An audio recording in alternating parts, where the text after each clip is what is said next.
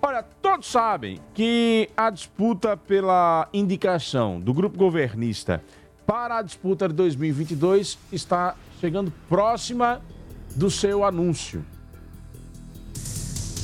Foi prometido agora para setembro, a partir da segunda quinzena, uma reunião entre as lideranças do agrupamento para se começar a discutir quais os nomes estariam é, disponíveis do agrupamento para disputa. Os nomes disponíveis já são públicos. Laércio Oliveira, deputado federal. Fábio Mitidieri, deputado federal.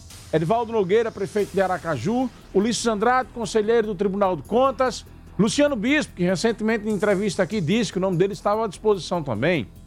Além disso, Rogério Carvalho. Todos sabem que o agrupamento governista já deu demonstrações de que não pretende apoiar Rogério. Isso é um fato. Há uma outra constatação de que tem incomodado a aliados de Fábio a movimentação que Edvaldo Nogueira tem feito. Olha, é, eu conversei ontem com o conselheiro Ulisses Andrade. E o Ulisses disse o seguinte: olha, tá normal, tá tranquila a movimentação que todo mundo tá fazendo. Só quem não pode se movimentar sou eu por causa do cargo. Não posso me movimentar e não posso discutir política. Não posso me articular. Portanto, a movimentação que Fábio, que Edivaldo, que Laércio tem feito são movimentações legítimas.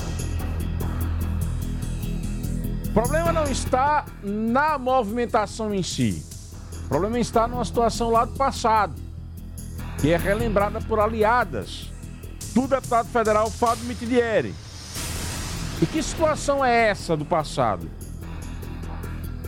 Um compromisso teria sido feito pelo prefeito Edvaldo Nogueira de que não disputaria as eleições de 2022. Passou a eleição de 2020 afirmando isso para os aliados. Chegou o ano de 2021, iniciou a gestão e aí pesquisas de consumo interno começaram a ser feitas.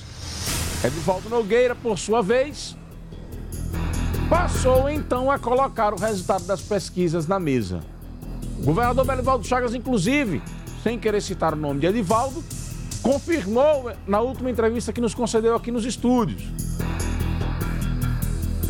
Disse de forma indireta. É verdade, sim, que existiam pessoas que diziam que não queria discutir 2022, que não estava com o nome à disposição e que agora coloca o nome na mesa.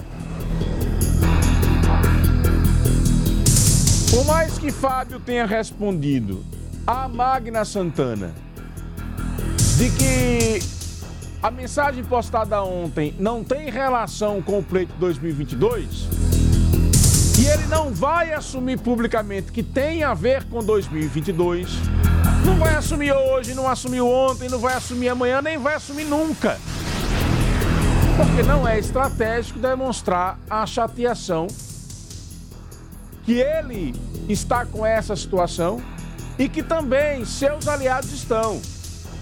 Ele não vai assumir publicamente. Vai permanecer com aquele discurso protocolar de que está tudo tranquilo, de que é normal, de que Edivaldo tem direito, de que são aliados, de que não haverá racha no grupo governista.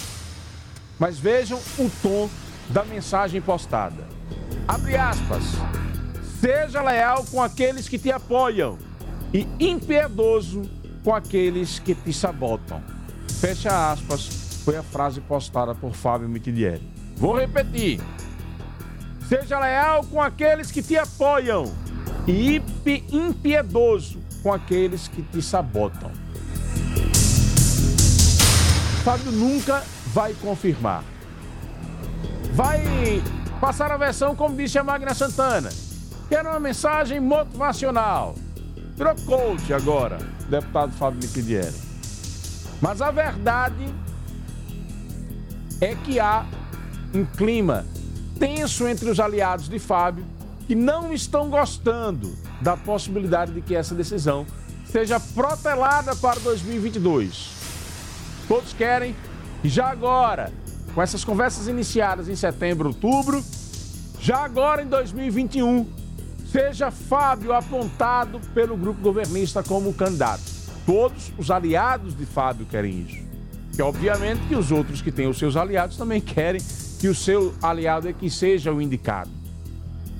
Agora, escrevam e anotem. Aliados de Fábio prometem se rebelar caso não seja ele o escolhido. Essa posição está cada vez mais forte nos bastidores. Vou repetir. Aliados de Fábio podem se rebelar, podem sair do grupo governista caso não seja ele o escolhido. Ah, Narciso, é uma imposição? Não.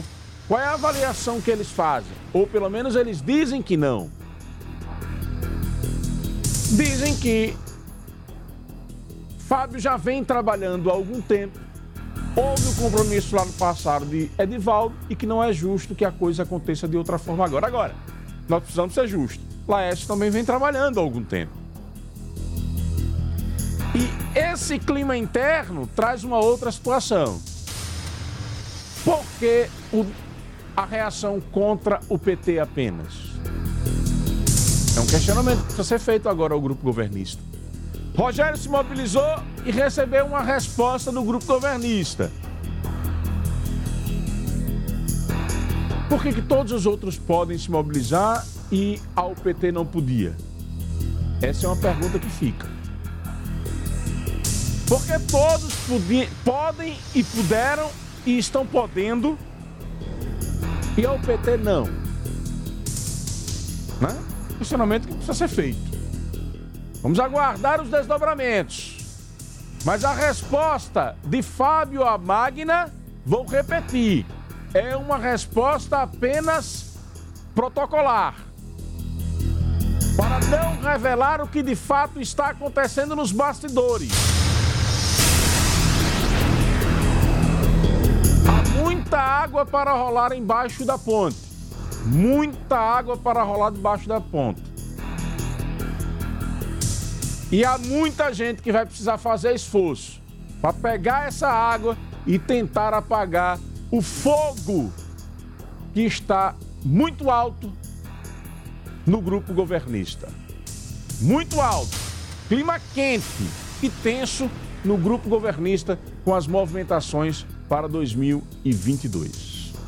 Você está ouvindo Jornal da Fama.